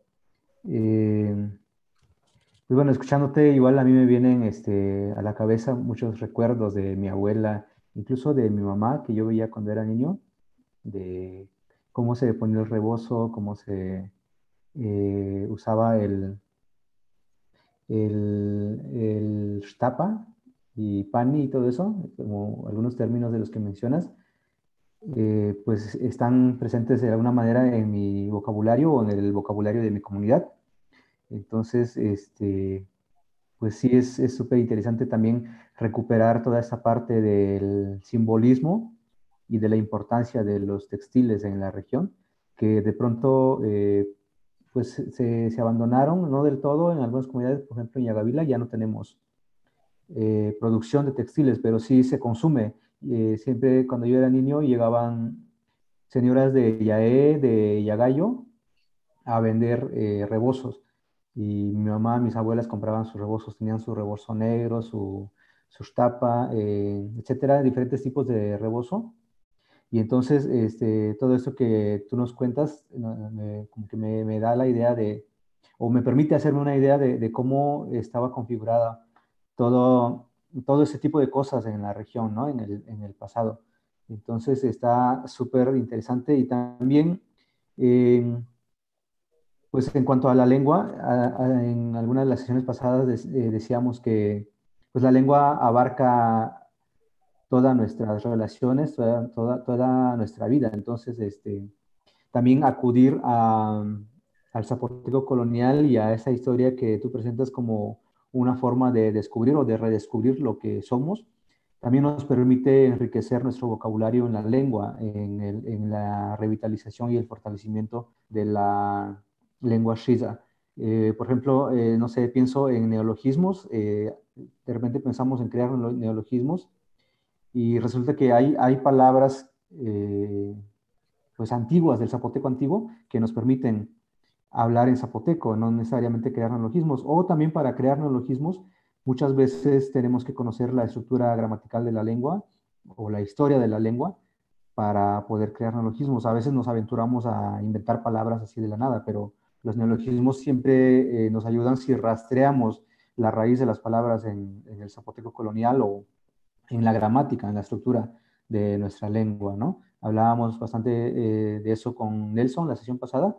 Y, em, y bueno, eh, por ejemplo, en la, en la ciencia en occidental yo, he notado mucho cómo cuando le ponen nombre a algún descubrimiento, a algún invento, siempre recurren a la raíz en griego, en latín y todo eso. Entonces, eh, la importancia del zapoteco colonial, o si podemos ir un poco más atrás a conocer algo del zapoteco antiguo, creo que nos puede aportar muchísimo para eh, este tipo de cosas. Y bueno, muchas gracias por tu presentación. Hay algunas preguntas, algunos comentarios que te voy a comentar en este momento. Bueno, en YouTube, em, una chica em, de Yalalac y nos dice Adriana Solís, nos dice que en es eh, Baidum. Creo que era cuando hablabas algo de las puntas. Mm. Eh, ella dice Shpak Baidum. Y en, otra, en otro comentario, Armando dice que, esto es en Zoom, es un comentario de... Dice que eh, si existe, Armando pregunta si existe alguna iniciativa de alguna comunidad o entre varias para recuperar los tipos de telar para manteles y, colch. Y aparte dice, eh, es lo mismo que lo que se dice en español toalla, Mi bisabuela era de Yaé y mencionaba un telar con ese nombre. Ok. me disculpo por el audio este, de fondo. Este, bueno, em, sí, yo creo que eh, coincido contigo en que, no sé, por ejemplo, cuando yo eh, solo era activista del zapoteco este, y no, no sabía eh, pues que existían fuentes coloniales para los, para los textos o de pues, un zapoteco más antiguo del que hablamos, o sea, me lo imaginaba, pero no tenía la certeza. Entonces, ayuda mucho, al menos eh, a mí, como pues, agradecerle un montón a, toda la gente que, me ha acercado a este tipo de materiales y que puedo, eh, y que también que podemos acceder a ellos. O sea, eh, creo que el gran trabajo de, pues de Michelle y toda, Michelle Audig y de toda la gente alrededor pues es este vocabulario que ahora está disponible en línea, que podemos usar, ¿no? Para, eh, em, si no, pues eh, tenemos ese libro choncho, ¿no? De buscar como en un vocabulario.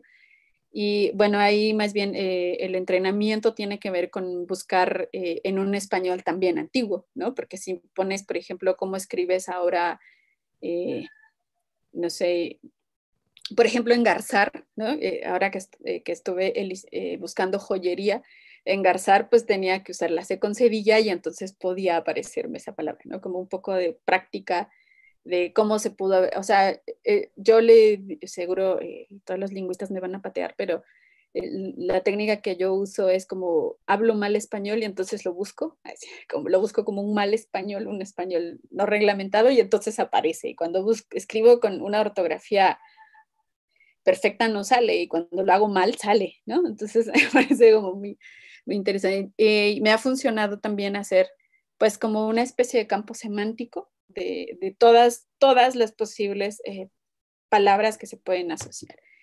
Y eh, creo que, eh, no sé, por ejemplo, el telar solo es un ejemplo, pero me parece que es un ejemplo alentador y, como decía la chica de, de en Yalala le dicen así, ¿no? Entonces, es, muy conservador respecto, por ejemplo, yo les decía, cuando yo estuve buscando piedras, por ejemplo, eh, hay un término para esmeralda, un término para diamante, ¿no? Y eh, nosotros usamos esmeralda, diamante, ¿no? usamos préstamos. O sea, a lo mejor pues no se socializaron mucho y no se internalizaron, o pues como no era de uso común, pues no se socializó y usamos préstamos, o pues también el dominio del español sobre el zapoteco. ¿no? Entonces creo que el, el, caso del telar es un ejemplo esperanzador en donde cada quien tiene un montón de recuerdos respecto a cómo se dice alguna pieza, porque como dices, es muy, si bien en algunos lugares ya no se produce, sí se usa, ¿no? Pero también lo que yo noté es que se está usando cada vez menos, ¿no? O sea, de lo que se usaba pues cuando nosotros éramos niños, ¿no? O sea, las señoras todo el tiempo traen rebozos, las, o sea, yo crecí con mi rebozo en la cabeza, ¿no? Y, eh, y, parte de eso es que yo siempre traigo rebozo que para el cuello, porque me sirve para todo, ¿no? O sea, eh, no sé, me seco, si ¿no? O sea, me cubro si tengo frío, o sea, funciona para todo. Yo recomiendo siempre llevar un, rebozo, ¿no? Por ejemplo. y eh, y también, eh, y lo que dice del STAP, el STAP es el que se usa, mm, no sé si decirle falda, pero es el lienzo que se usa enrollado y que hace actualmente como una falda. Este, pero es una pieza muy larga que se enrolla y que eh, al frente tienen que quedar varios pliegues para darle la apertura de que cuando te sientes, pues no muestres de más, ¿no? Entonces, el stap es la pieza que se usa, es un lienzo eh, grande que se usa en la parte inferior y que se, usa, se usaba casi pues en todo el rincón, o sea, yo recuerdo de las últimas señoras que usaban stap todos los días en Tanetse, yo siempre pensaba, ¿cómo cocina? ¿no? Porque además el fogón y todo, ¿no? Como te porque además era un stap blanco, ¿no? Chiquito y decía, ay, no, ¿cómo le hace para estar limpia?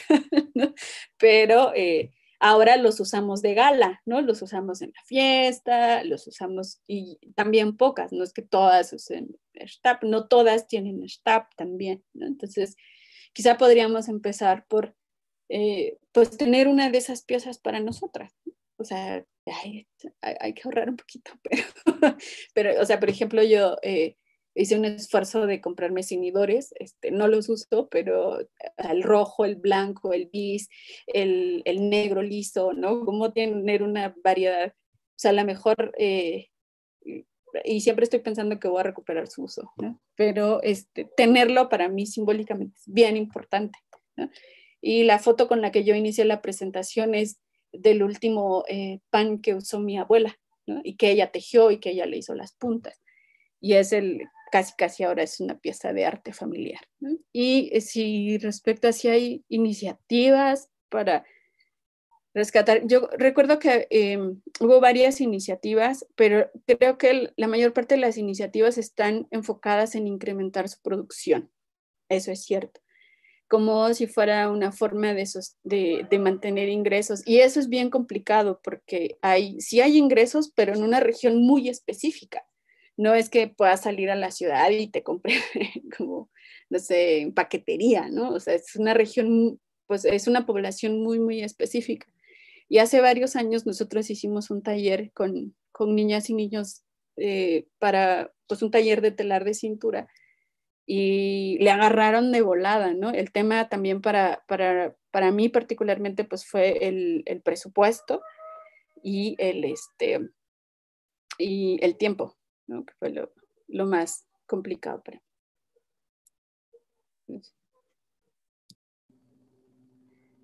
Gracias, Zaira.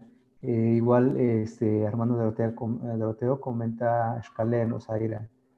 Y también una aclaración de parte de Adriana Solís, donde nos dice que el Shpak Baidun es el refajo con el petate, como el cenidor que tú comentabas, ¿no? Yo, yo, yo lo asocié con el, con los puntos, pero, ajá, pero ella nos dice que es el refajo. Y aparte, ella misma pregunta, ¿en dónde podemos encontrar tu trabajo de investigación? Si es que está disponible en algún sitio, en, no sé, coméntanos al respecto. Yo intento huir de eso todavía, este, yo creo que con calma en algún momento me animaré, este, no sé, aún le tengo terror a la academia. Entonces, este, pues no, publicaciones todavía hay. Tengo algunas, pero, o sea, las puedo compartir a lo mejor en el YouTube, pero sí, no, yo creo que soy más activista que académica.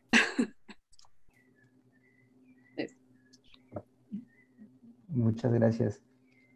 Si alguien más tiene un comentario, puede poner, dejarnos el comentario en el chat de YouTube o aquí en Zoom, los que están participando, los invito a activar su micrófono y su cámara y que pues pregunten con Zaira eh, o que comenten las dudas que tengan para que pues igual podamos enriquecer más esta charla, ¿no? Esta, esta presentación. Y yo les comentaba hace un momento que a mí me tocó todavía ver algunas de las cosas que comenta Zaira y me pregunto, por ejemplo, este, ¿qué habrá pasado, no? O eh, cuáles fueron los factores que hicieron que esto se dejara de practicar o se dejara de hacer. También recuerdo mucho a mi abuelo que hablaba de, de que su mamá de él eh, hacían sus propios textiles, hacían sus propias, este, sus propias mantas, ¿no? sus propias tapas para envolver la parte de, pues, de la cintura hacia abajo, ¿no? Entonces, eso se perdió en algún momento y en, en Yagavila yo crecí viendo a la gente usando ropa, digamos, este, pues ropa industrial y ya no, ya no vi abuelitas que usaran el, el stapa o que se envolvieran la manta. Solo mi abuelita lo único que recuerdo fue que usaba una, este, una eh, blusa bordada de manta y que se ponían ellas mismas a, hacer los bordados, ¿no? O, creo que había una señora que se especializaba en eso y mandaban a hacerlo con ella. Y bueno, ese, es este, mi comentario. Está eh, pidiendo la palabra Eva. Ah, Eva. iPhone de Eva. Eva es su mamá, ¿verdad?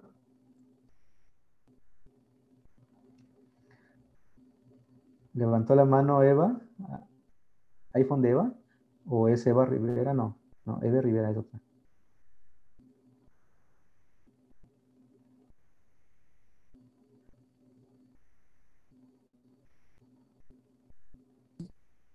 Ah, no, no sé, no, se ve. Sí, eh, aquí me dice que Eva levantó la mano. Ah. Pero bueno, eh, también hay otra, otro comentario de Grace. Eh, ella dice, para tener contacto con Zaira Hipólito y compartir sobre su trabajo desde el punto de vista de la historia y la memoria, nos comparte un correo, por favor. No sé si gustas eh, comentarlo al aire ah. o en el chat.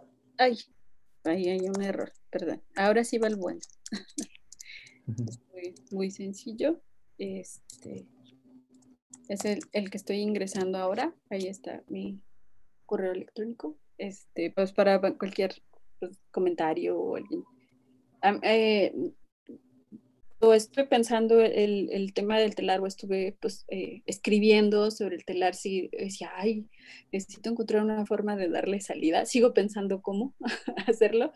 Y em, pues habíamos pensado en hacer una pequeña exposición este, pues, fotográfica de, en este, sobre eh, cómo se porta el rebozo. ¿no? Este, tengo todas las formas de cómo se porta registradas y había pensado como en una exposición en, en comunidad eh, y creo que ahora pues podría también pensar como en un pequeño blog donde pueda poner esto, este, pues digamos ya está ahora la, la charla, este, pero eh, sí creo que es eh, sobre todo los temas que tienen que ver con, con, mujeres o con trabajo de mujeres también ahí hay un gran espacio trabajar, por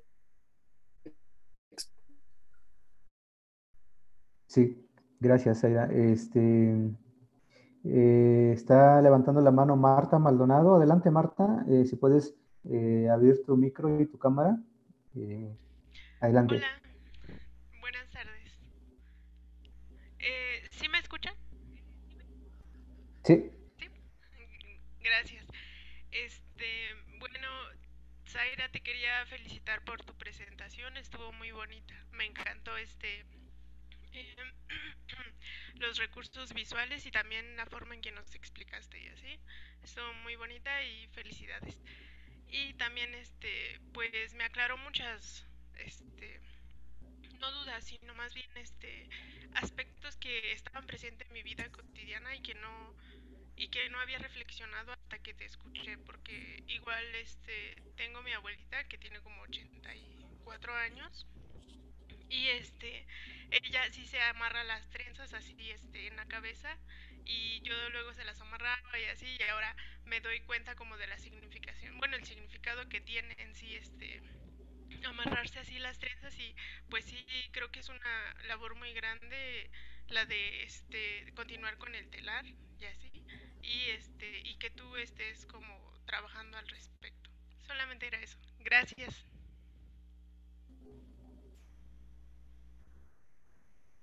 Escaleno, Marta. Marta es de Yagayo, entonces este, pues podemos eh, entendernos muy bien hablando en Shiza. Y también este, Grace, eh, no sé de dónde es ella, en el chat comenta Goshkeno, Zaira, que eh, al parecer es Shkaleno, Zaira. También en YouTube hay un comentario de Ros Yescas, igual dice Shkaleno, Zaira. Entonces, este, pues esos son los comentarios que tenemos. Si alguien más gusta participar, igual eh, levanten la mano o si quieren solo activen su micro y su cámara y pues hagan su pregunta, su comentario ah, sobre el tema.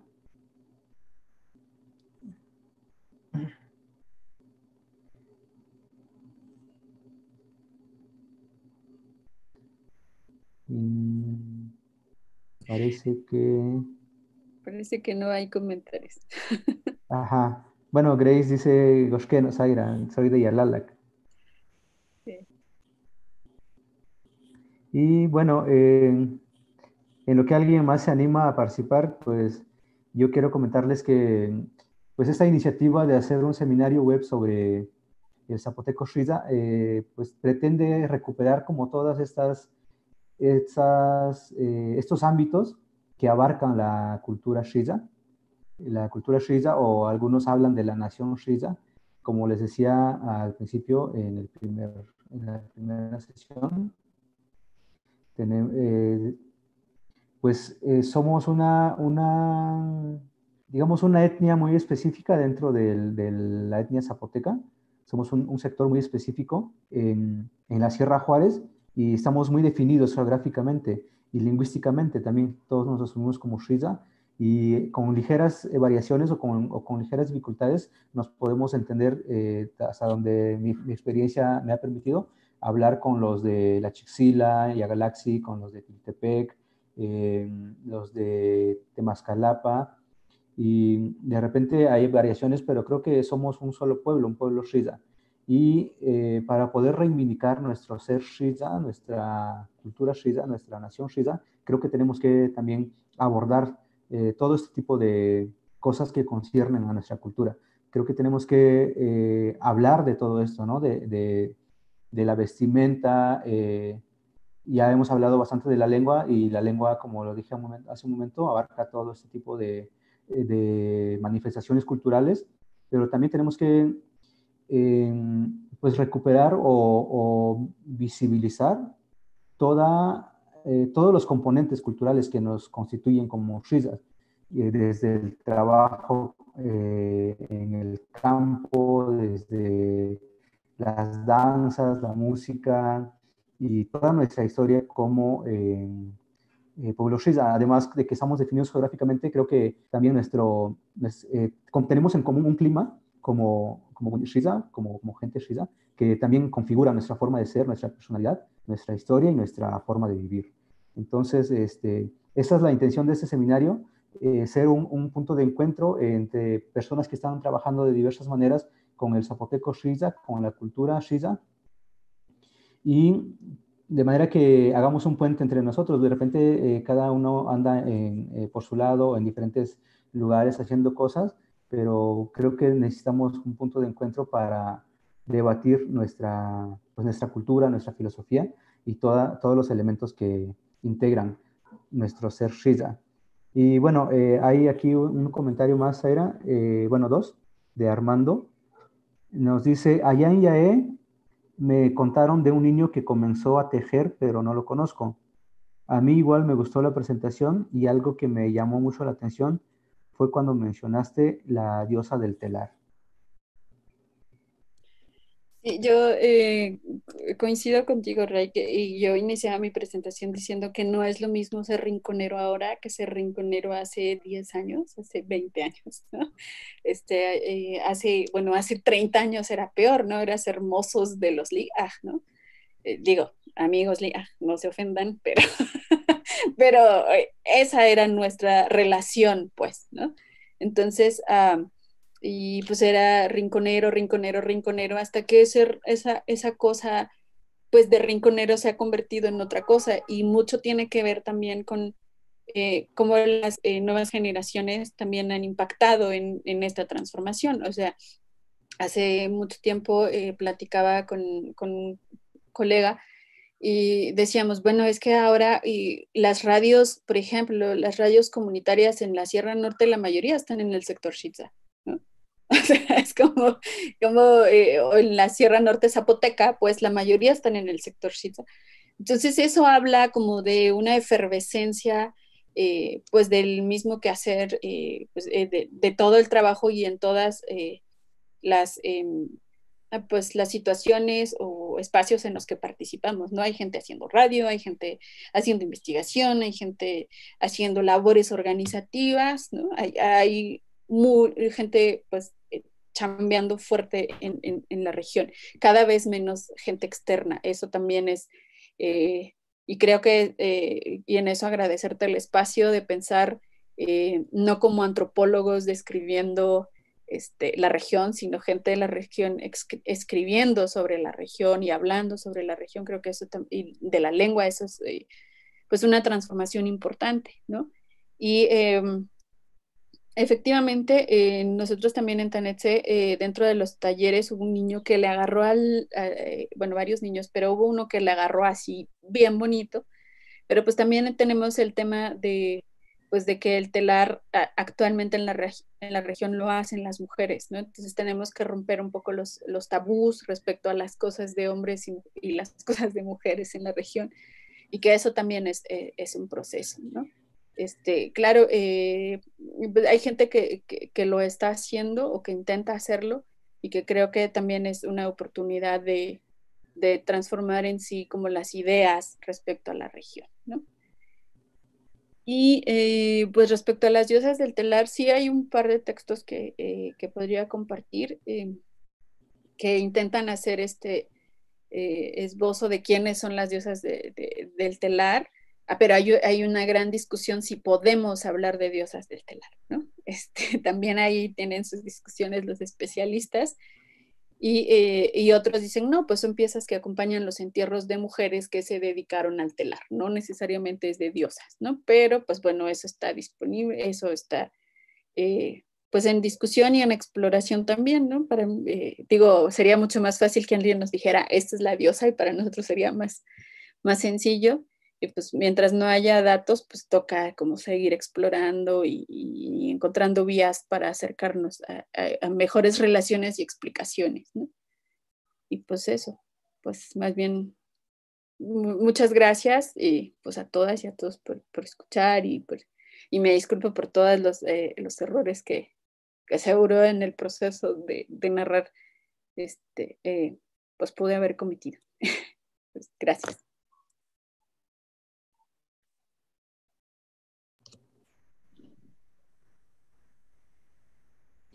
Al contrario, gracias a ti, Zaira. Eh, otros comentarios que tenemos, por ejemplo, eh, de Cire Huerga Ruiz, eh, nos dice saludos, solo quería dar gracias por estas pláticas y hoy en concreto a ti, Zaira, por acercarnos de una forma tan integral y holística al telar de cintura y a todo y a toda la relevancia que se tiene en la lengua.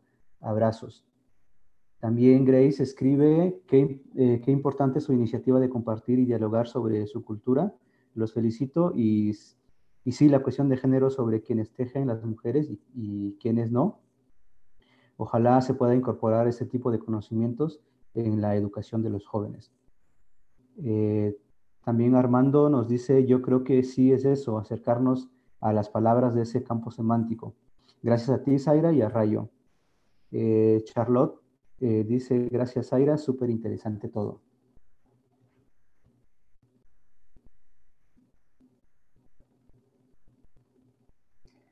Pues bueno, creo que de mi parte es, es todo. No sé cómo funciona. Pues eh, yo creo que si, no hay eh, un comentario más, eh, podríamos cerrar el, pues, la sesión en este momento. Si alguien más tiene un comentario, por favor, levante la mano o, o, mande un mensaje en el chat o en o active su micro y su cámara y, comente. Eh, bueno, Armando dice, abonando a Grace, creo que esta actividad de gran conocimiento se podría integrar al programa de la Universidad Zeus Bueno, eso, eso este, esa es otra iniciativa. Eh, podría ser, eh, eso sea, habría que verlo con pues, las personas que están desarrollando este trabajo de la Universidad Zeus Y bueno, creo que todas las iniciativas que tenemos pues abonan a esta posibilidad de reivindicar al pueblo Shiza y que es un pueblo que lleno de simbolismos y que tiene su, pues, su propio camino, ¿no?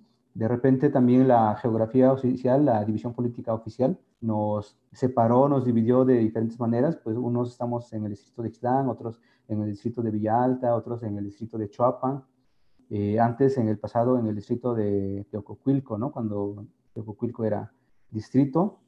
pero bueno, eh, supongo que también tenía que ver con cuestiones históricas de dividir a los Shiza para,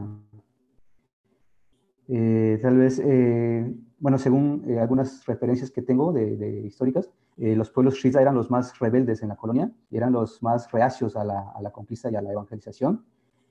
por ejemplo, este, he leído en algunas partes que Tiltepec era de los pueblos más difíciles, ¿no? Y que todavía hasta finales de 1700 del siglo XVIII y, quizás hasta todavía en la, en la, época de Juárez, un poco antes, todavía tenían este, muchos conflictos con, pues eh, en principio con la corona y, o con la Nueva España, con el virreinato y luego con eh, el, incipiente Estado-Nación mexicano.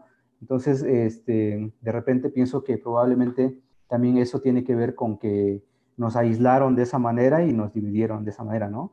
Para pues dejarnos ahí en, en el rincón, como, como le llaman ahora, ¿no? O, como nos llaman ahora.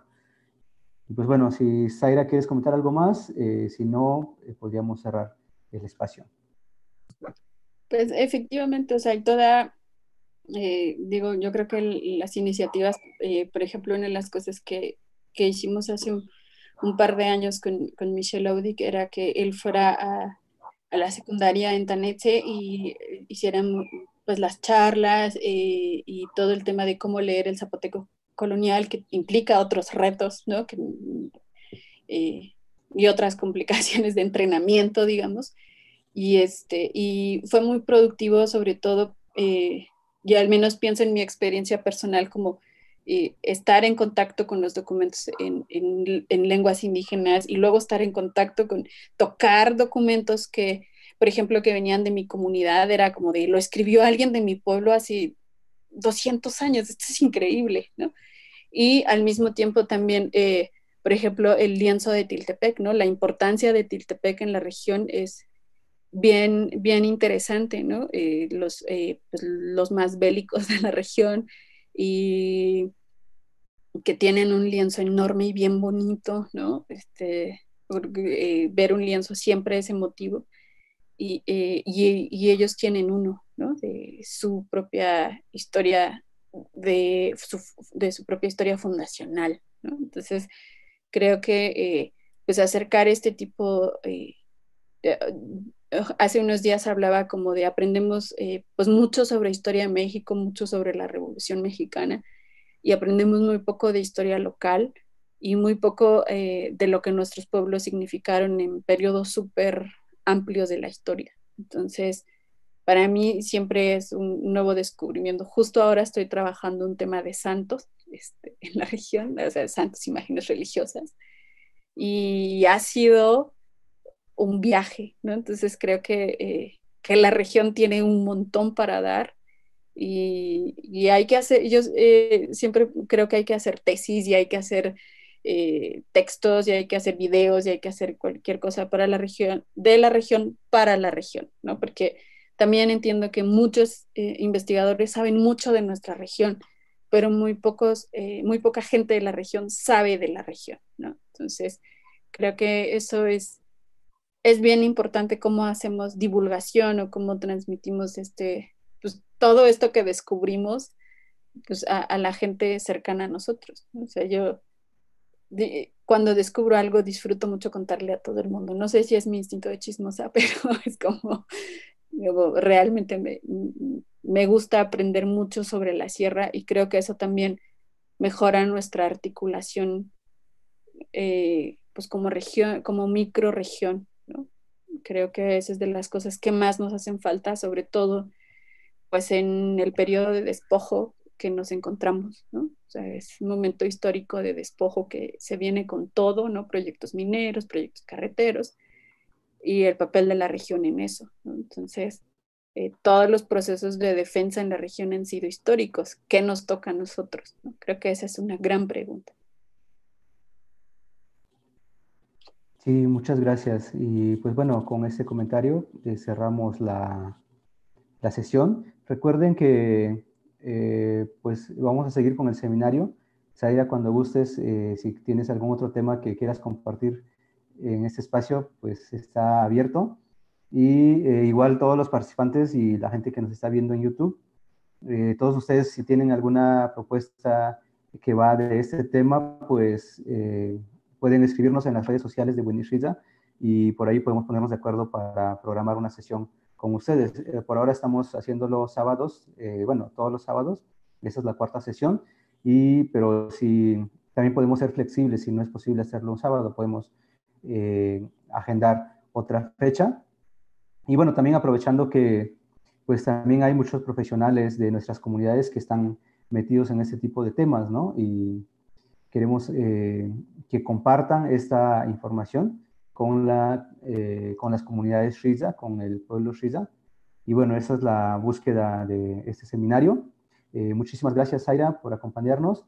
Y pues muchísimas gracias también a ustedes que están participando, a Eva, a Marta, Desiree, a Ale, Alejandra, Grace, Miguel Fuentes, Armando, Eve Rivera, a Yareli, a KM, no sé quién es, y a Charlotte. Este, muchísimas gracias por acompañarnos. les comento que para el próximo sábado tenemos programada una sesión con, el, con un arqueólogo que se llama José Alfredo Arellanes. Él hizo un recorrido arqueológico en, la, pues en el rincón de la Sierra Juárez, en, el, en la zona Shiza, y él nos va a pues nos va a compartir información sobre ese trabajo que ellos realizaron, ¿no? Para, eh, para revisar y, colectar datos sobre zonas arqueológicas en la región o en la microrregión Riza. Entonces, pues muchas gracias a todas y todos por participar. espero, eh, espero poder verles el próximo sábado para seguir con nuestro seminario.